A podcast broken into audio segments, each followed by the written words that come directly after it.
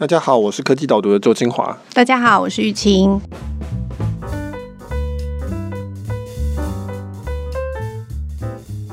你有没有在健身？有，我有在健身，虽然应该看不出来，跟你的形象不太一样。我的意思说，你是看起来是手指健身很多，因为都要打字嘛。我的十只手指，它的力量大概是在全台湾可能是数一数二的。除此之外，其他部分还蛮需要改进的。我其实已经去健身房，大概去了两年多了，然后找私人教练。因为实在实在是太忙的关系，所以觉得找教练比较有效率。那你有没有在健身？有，我也是差不多两年多，现在好像是科技导入上线，我们就开始各自的那个健身的行程，就是。但是我的健身是跟我先生一起去的，就是我们两个同时去，然后我觉得这个体验蛮好的，就是两个人可以一起同时做一件事情，这样。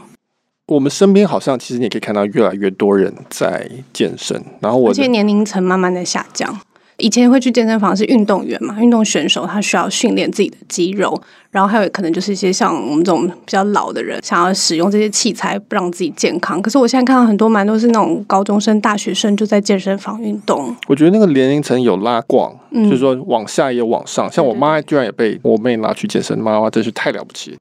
或者说我身边很多朋友，他其实都在挑战那种极限运动，马拉松啊，现在马拉松好像已经很常见了，然后还有什么三铁啊，三铁好像也很常见了。所以现在大家都在越做越激烈的东西，就是更辛苦的东西，这样。所以这好像是一个还蛮普遍的风潮，花更多时间在调整自己的身体上面。对，周末要约的时候就会说，哦，我有车队要参加，脚踏车队或者什么，然后或者是我有什么运动啊行程，这样好像这个已经是越来越习以为常的。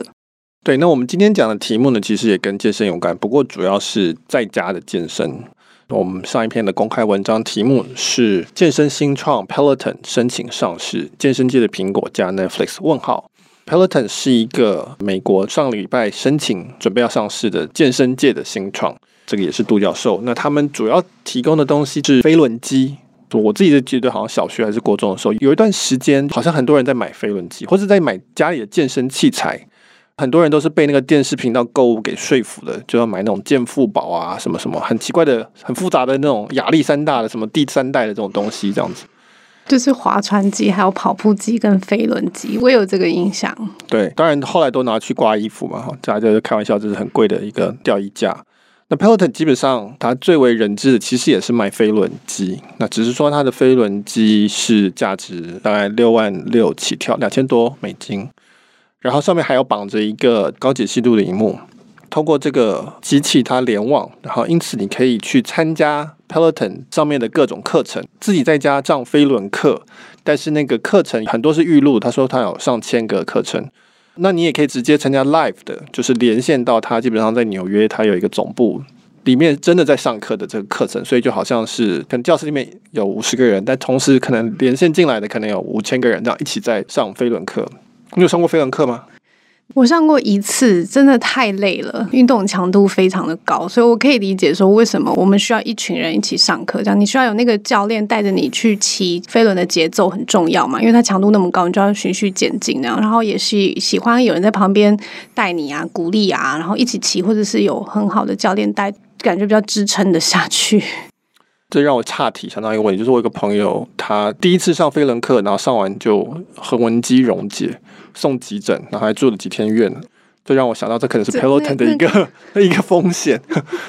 好，那我们在进入 Peloton 之前，我们要不要？虽然你开头稍微讲了一下，但是就是我觉得这算是近五年来慢慢在出现的风潮，就是大家认为健身健康是一个很重要的事情，然后甚至是非常乐意的去从事各项的这种。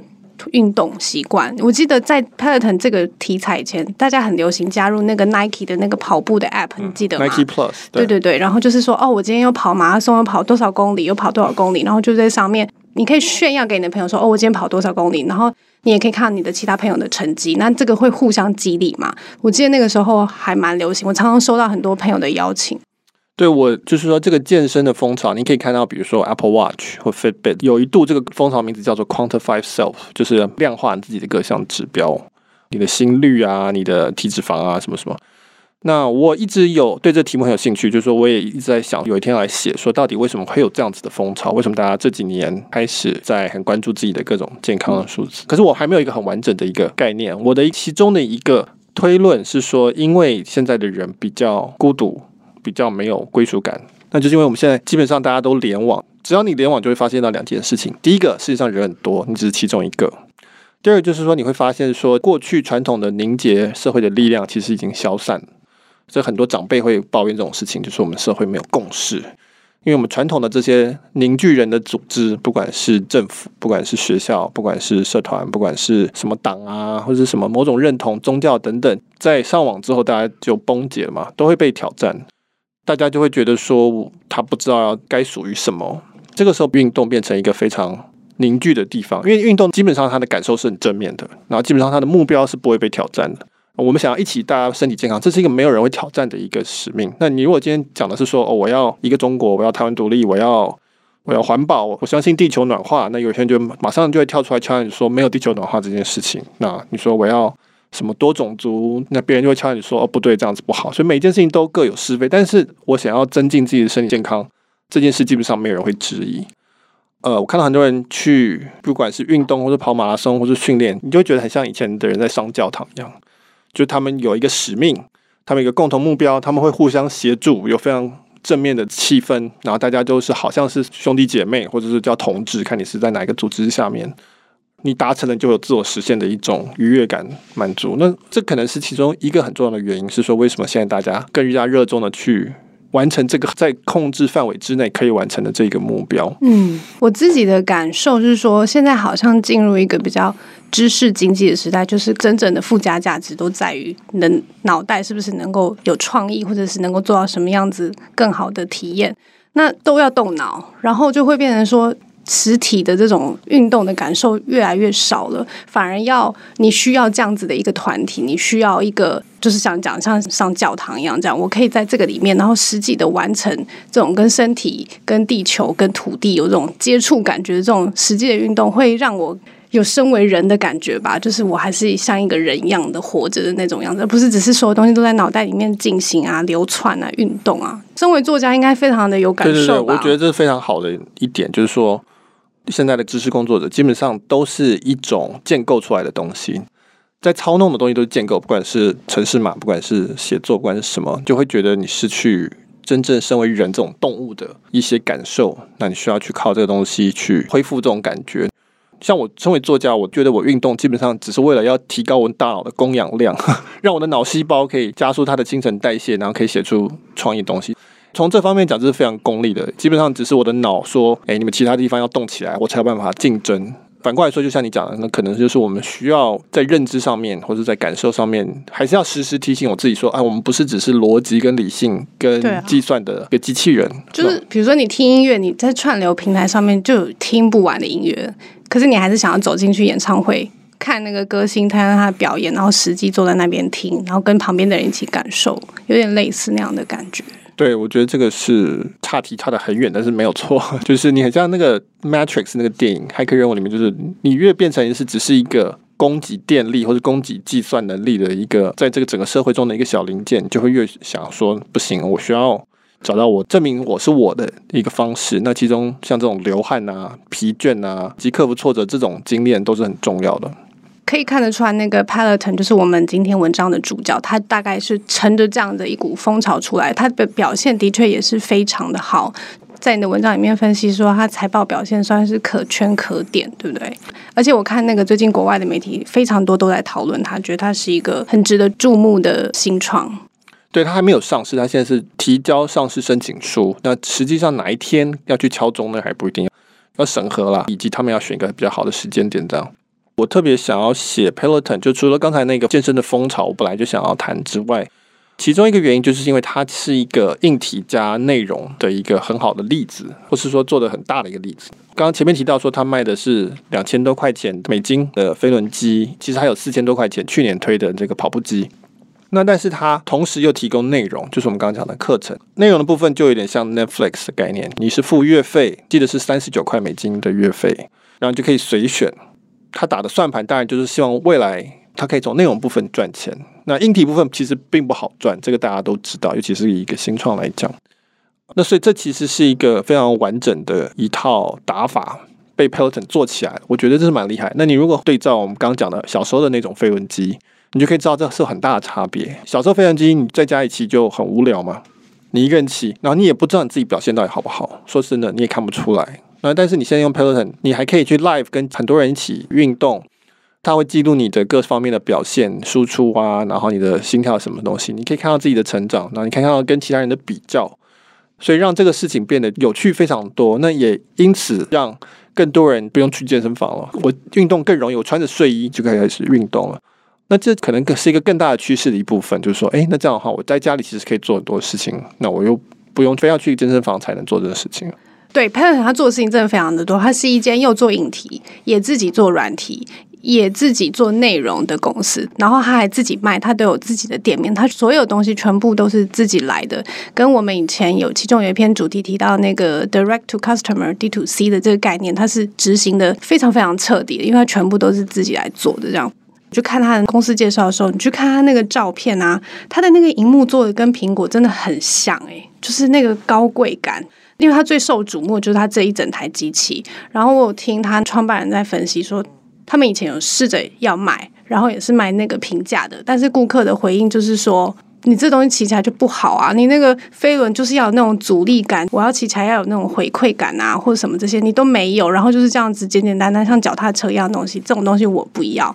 所以他们是一步一步，然后慢慢的自己找硬体制造商，然后把这一台飞轮机慢慢一步步做出来的。而且他刚做出来的时候，那台机器非常的大，自己都吓一跳，想说这谁家放的像这种，然后就慢慢的把尺寸缩小，然后做到符合他们自己的需求的。对，我觉得 Milton 最特别一点就是它直接卖硬体。我们到后面会讲到另外一家企业，它就是反其向而行。那但是大部分人在想到说要做这个在家训练的这个市场的时候，第一个想到当然就是说我只要卖内容就好了。在台湾其实比较熟悉的，或者我比较熟悉的一个例子叫做郑多燕。好，郑多燕就是说，让你在家做韵律操，这是很传统的。当然，从录影带时期就有的一个概念。那因为这是很轻嘛，我就卖内容而已，那就跟着我做。那可是当然，问题就是效果也不好，我看不见你做的好不好。当然，飞轮机就更难了。那所以，Peloton 他本来也是想做内容，那后来就开始说好，那我来卖机器。可是问题就是说，飞轮机这个东西其实它很专业嘛。一个会买飞轮机的人，他基本上应该是有一定的专业要求。所以你卖给他一个很烂的。只是因为多了一个荧幕，他马上就知道，他想说，那我还不如去买一个好的飞轮机，就因为飞轮机其实跟脚踏车不一样，它其实是强调的是一个训练你的肌耐力。说真的，其实也不是脚踏车可以直接替代的东西，它有它的特殊的设计了。Peloton 很快的就发现说，如果我要卖硬体，我就是要从高价走下来，我不可能走低价的路线，因为低价其实已经有很好的。没有连线，没有内容，但是很好的飞轮机，他们会去选那些人，因为这些客群本来就是已经是付得起的人，然后是有一定的单车的能力的人，所以他就必须要从高价往下走。那所以他就变成是走苹果模式，就是垂直整合，软体跟硬体包在一起。那这个时候顾客就会感觉到那个价值，就说哦，我知道你作为飞轮机基本上的水准是好的，然后再加上这些内容的体验是额外的价值，然后整合的也很好，那我就可以理解为什么要花更多钱买这东西。但是更多钱对我这个层次的这个消费者来讲，他是可以考虑的。他并不是说觉得啊完全不能接受，因为他可以知道说哦，这样最大的差别就是我在家骑飞轮不会无聊，其他的机器都会无聊，但只有这台机器不会无聊。那我愿意再多花，比如说五百块或一千块钱美金来买？这些人可能是愿意的。所以其实走硬体这是一个很常见的一个策略，就是要从高往下走，尤其是新的这种技术。因为高的人，他们可以很快看到你的价值，但是他们也有很高的要求，所以 Peloton 就变成是说，他不只是卖机器、卖自己做的软体、自己做内容，他还自己要盖他的展示中心，在美国国内安装的人还要教你怎么用。那这些安装人基本上也都是 Peloton 的人，他也不能用第三方的人，他也不能随便设一个卖场就卖，整套体验都要有一样的水准，才符合一个这一批客群会能够接受的一个诉求，传达出来就是一种专业的这种感觉。Peloton 这一方面，我觉得他最后就是走出来了，然后在有资金的资助之下，就是能够真的去执行，可以说是一种很经典的做法。反而说很多新创者，尤其是做硬体的，常常会说我要折扣，要压低价格，然后想说这样子可以有竞争力。其实很多时候，特别是第一批顾客，对他来讲，那个成本都不是他最重要的事情，而是那整个的体验的感受是不是能够让他可以放心。就是说，这个美好的体验是。Peloton 他们非常强调的，就你刚刚讲的，他说他展示中心，他一定要盖在那个城市最好的那个 mall 里面。他说一定只能在最好的 mall，一定要有我的 palatin，。让高价的顾客都会看到。然后他说。递送到你家，他这个大概是针对女性的顾客来讲解的时候，他就说我要一个很帅的，像 UPS 一样的快递员。对，他说要看起来让人心情会很好的一个带着愉悦心情的人，把这个机器送到你家，然后安装好，然后教你怎么使用。然后他说这一切都要让这个客人感受到是非常好的，所以他非常自豪。我看他们那个 CEO 在介绍他们自己的时候说，我们的那个 NPS 就是 Net Promoting Score，顾客推荐满意度。这部分是九十一还是九十几？反正非常高，就对。这是一个很可怕的数字。他说，只有苹果、只有 Tesla 可以到这种数字。我就是要做这样子的公司，我就是要让我的顾客开心，每个人都非常的满意。这样。对，那其实我刚刚前面讲这个叫在最好的百货公司摆展场，我第一个想到的两个公司就是苹果跟 Tesla。这个策略其实是一贯的。嗯它是从提供的体验，然后你的背后的研发的策略，到你针对的客群是一脉贯穿的。它必须要能够做到这样的程度，然后它也必须要有那个有这样子的 NPS 的 score，因为这个状况你也不可能靠大打广告去争取中下消费阶层的顾客，然后你希望从月费赚回钱，那所以它就必须要一直去冲高这个体验上面的一个差异化。不讶异的地方就是说它的硬体不赚钱。卖一台机器，它毛利大概有四十几 percent，根据它的报表，但是基本上就全部被刚刚讲的那些东西给抵消掉了，就是展场啊、专业的这个收货员啊、还有安装员啊等等，他们算在 sales marketing 里面，就正好差不多就全部把那些毛利吃光光了。所以 Peloton 在硬体上面没有赚钱，要靠软体赚钱，这非常非常的标准，甚至说有一点优秀，因为它通常是硬体还会赔钱才对哈，嗯、但是 Peloton 在上面居然是打平，算是已经做的不错了。他说，他们一开始这个展场上去的时候，一天就是卖一台，非常快的就变成一天卖五台，然后一天卖几台这样。他现在的销量，光飞轮机这个单价来说，它的销量是非常夸张的，就是你没有想到说有这么多人要买这么贵的一台飞轮机这样。我们要提一下，就是说 Peloton 它应该在台湾没有落地啊。那 Peloton 它其实是有提供纯粹 App 的服务。就你如果只要它的 App 用 iPad 播放，然后放在你自己买一台家里自己的飞行机前面，那也可以。那它一个 App 一个月是二十块美金，只是说你就没有整合，你的飞行机没有感测器，没办法传输那些数据回去给 Peloton。那当然，他强调的是说他们的内容体验的好，比如说我可以 live 参加在纽约正在跑的这个课程。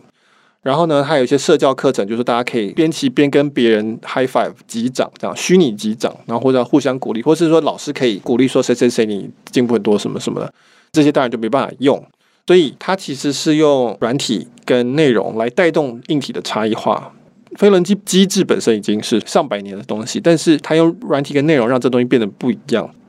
但大家自然而然还是会拿去跟苹果比，就觉得非常的相像，就是用软体、用作业系统这些来让一个智慧型手机变得跟别人不一样。对，这边拉回来讲，就是 pelton 他们觉得的，他们自己整个事业真正的核心，就是在整个软体的这个服务上面。其实他认为是最重要，他也知道硬体卖出去就那么一次就没有了。那我希望顾客跟我一直维持着很好的关系，愿意每一年每个月都一直付钱给我。重点是在这个软体上面。那所以他们在这个。软体的设计上面，让这台机器之所以不一样，就是以前的飞轮机就是单向，它就是骑一骑。那现在飞轮机不一样，它有一个荧幕，然后飞轮机本身有很多的感测器，所以你骑的时候，你骑的阻力或者是你的心跳率这些指数，它都可以收集，然后它会就及时的显现在你的荧幕上面，所以你可以知道你自己的状况是怎么样。重点是，就是你讲它是一个直播，它是一个全部的人一起骑的状态，然后你还可以知道别人的状态是怎么样，那这个就会。带给大家非常多的鼓励啊，就是骑飞轮就变成是一种像在玩一样的事情了。对，那我之前有分析过一次 Peloton，在这一篇之前，那那次主要是讲媒体策略部分，但我有提到说，其实有很多人因为 Peloton 的关系，让他们可以形成新的社群。比如说，我写到说，有一些美国一些女的医师，他们就成立一个线上的一个虚拟社群，叫做 Five AM。就这些美国女医生在早上五点钟，她们可能很早要上班，那所以她们只有那个时间运动。她也不可能去健身房，她健身房只有她一个人，健身房可能也没开，她也没有办法找伴侣去，伴侣要睡觉。因为透过 Peloton，因为透过这一套机制，她可以跟美国其他的女医师在不同地方一起骑，你比如说甚至边骑边聊天之类的。这个东西就是因为科技的关系，因为新的这个机制的关系，让他们有办法可以有伴可以运动。对，就是这些人平常他光是要去健身房，然后上实体课就很困难，更何况是找到一群跟他一模一样有这种痛苦，就是五点想要起来运动，然后都是女生，都是医生的这种共通性那么高，是很困难。但是透过网络，他就可以做到这件事情了。对啊，台湾我们可能我不确定大家能不能马上能够体会说 Peloton 的需求，因为基本上台湾房子比较小，我们要放个计算机比较困难。中南部朋友可能比较幸运，可能有地方放。那你如果是在比如说美国东岸，美国很冷的地方，冬天下雨的地方，或是干嘛，或者你附近就是没有健身房，那家里相对其实比较大，因此这其实是一个现在看起来是一个很大的市场，那只是说一直大家都没有办法。进攻，那直到有人真的把它全部都包在一起，做成一个很贵的东西，然后居然卖得动，大家才开始哦说啊，这是一个市场这样。我我在研究他们的时候，他们有办一个活动，我我比较有感觉，可能在台湾的大家也可以比较有感觉，就是他说他们一个非常成功的活动，好像是叫做什么火鸡活动，他们就是办在感恩节的隔天早上清晨的时候，烧热量。对，因为感恩节，美国的感恩节就是吃火鸡嘛，就跟我们过年都要大鱼大肉一样，这样。那吃的时候你就会很有罪恶感。你希望你自己保持健康，但是重要的节日你又觉得应该放纵，所以他们就办了一个活动，是在感恩节的隔天，然后大家一起相约，然后来骑那个飞轮机，据说非常成功，就很多人都参加入，然后大家都非常快乐。这样。对，那这个提到另外一个优点就是它可以 scale，就健身房最多就是放那么多人，爆满就完蛋了。那事实上，Peloton 一开始我知道他在纽约的那个 Chelsea 有一个 studio，结果就是发现有这个问题嘛，就是你，你那边只能放，他说。顶多七十台的样子。对，所以你就是人多当然很好，但是问题是那也只能这么多。你要怎么样去我们叫 scale 的话，这是一个创业家都有梦想的事情。那飞轮上面大家都会觉得一开始都觉得不可能的事情，那结果 Peloton 现在让它做出来了。那做的方法当然就是用最贵的方法，就是软硬体全部都一起做，连内容一起做。然后我再补充一个部分是说，我们刚刚讲这些课程什么的，它前面都是有一个老师在带的。他们都称为这个网红教练，就是健身界这个风潮也兴起了很多网健身网红，他们带大家做运动，然后用就像郑多燕一样鼓励你去。只是他透过 Peloton，他还可以知道你的数据，他可以知道所有参与人的数据，这样他就可以更好的去，不管是鼓励大家，或者是觉得诶这个强度可能不够，我们可以再拉高之类的。呃，很多人喜欢上 Peloton 是因为他觉得这个教练他很喜欢这个网红教练这样，所以 Peloton 花了很多的力气在做这个内容，然后邀请非常多网红教练来带。领大家一起做，然后所以这个 Peloton 它有一个很特色的地方，就是说，因为那个镜头就是在教练的前面的，所以你是在整个课程里面最好的位置。我们上课的时候，是不是有时候都会，如果你在边边角角，你迟到好了，然后或者是害羞好了，你就不在教练前面，然后就常常也看不清楚，也听不到，所以有前面跟后面、中间跟旁边。像看电影一样是有落差，但是不用 Peloton，就是你就是在最棒的位置，它就是对着你在说的那个基地的气氛是非常的好的，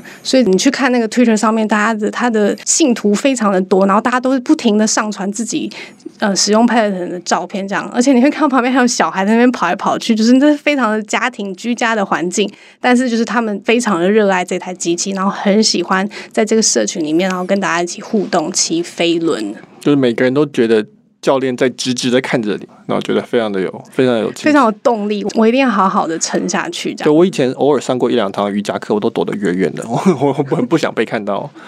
对，那临场体验这部分，就是我们正好也可以谈到另外一家，嗯、特别要感谢我们的会员 Custom 五，他提供了一些宝贵意见。那这家企业叫做 Swift，它也是一个新创，伦敦的新创，它的概念是类似的，但是它没有要卖飞轮机。它也是一个 App，它也有骑车的的一个体验。那但是你是家里自己买一台脚踏车，然后你把后轮拆掉，装上一个叫做训练台，叫做 Trainer，或者有些叫 Turbo Trainer，在训练台上面你就骑你的脚踏车，它轮子会动，当然车子不会跑掉，因为你是固定在电视前面的。然后你在电视播放用 Zwift，所以也是一样，它也是训练你骑脚踏车，就是踩踏飞轮，但是它的概念比较像电竞。它的画面其实并不是 Peloton 这种是教室里面教练带大家的这种概念，它的概念应该说最著名的部分是你好像是骑在一个赛车道上面，比如说环法赛的某一站的感觉，可以同时跟好多人一起比赛这一段，看谁骑得最快。它是透过你的这个训练台的数据，那。你这训练台如果有经过 Zwift 认证的话，它可以传送数据给 Zwift，那 Zwift 就可以知道说，哦，同时大家在这一站里面所有的这几千个线上虚拟的选手，谁在前面，谁在后面。文章里面写说，这很像超级马马里奥赛车，只是说你不是拿摇杆，而是你是真的在踩一个脚踏车这样子。那 Zwift 现在也做得非常的好，然后他也募到钱，那还没有申请上市，但是相当的轰动。所以我这个台湾的会员就说，现在你训练台基本上没有支援 Zwift，其实已经不用卖了，因为基本上大家要买训练台都会选择可以跟 Zwift 串在一起的。那也很好理解啊，因为这样比较好玩嘛。你不想一个很无聊的一个训练台？嗯，我觉得这可以看得出来，就是说，你如果真的只是卖一个训练的课程，就是这个软体荧幕里面的这个东西，然后让很多人可以进来。如果只是这样子，也很难卖。对 Pen 来说，他的做法就是，那我就去整合硬体，还甚至整合零售，因为他觉得，哦，那我就要把这一整串都做得非常的好。在 Zwift 这边，他就是不一样，他就是说，他把它办成是一个。就你文章，你你其实另外在写了一篇讨论 Zwift 的文章嘛，就是说他要做这个赛事，他要做成联盟，然后然后让这个知名度非常高，然后让非常多人都很想要来参与，这个是他的另外一种让他的内容的部分价值可以拉得很高的一个做法，就对了。对，我觉得 Zwift 它的雄心壮志是往另外一个轴线跑的，他就是意思就是说团发赛大家很厉害嘛，就大家都爱看，就是觉得很精彩，但总共呢就是那二十几队参加。既然大家家里都有脚踏车，为什么不能办一个全球性的环法赛？那虚拟的，你只要把你的脚踏车接上网络，然后把数据传回来，我们就可以一起骑啊。画面它可以投说，哦，我今天这个画面是纽约市大赛或者是什么蒙地卡罗之类的某一个场景，然后大家在那边骑嘛，能看到那个山啊什么那路线。但是你是可能是几千个人一起在比赛，然后我根据数据来比赛谁是第一名。所以他现在要成立这个职业联盟，基本上就是有队伍、有奖金、有冠军。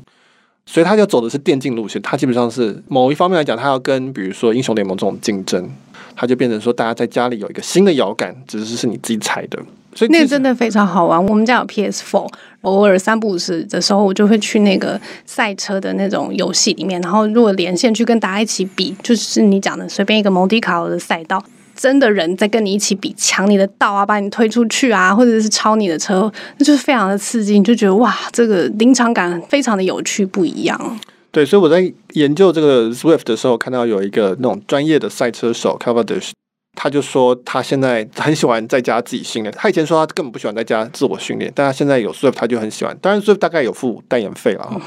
但他就说我在家夜配是不是？对，我不知道，但是他就说现在在家就觉得很有趣，很喜欢骑。那我完全可以理解啊，因为他就是去那边狂电别人嘛，那他专业选手电别人当然很开心嘛。同时你就可以看到说这很有趣，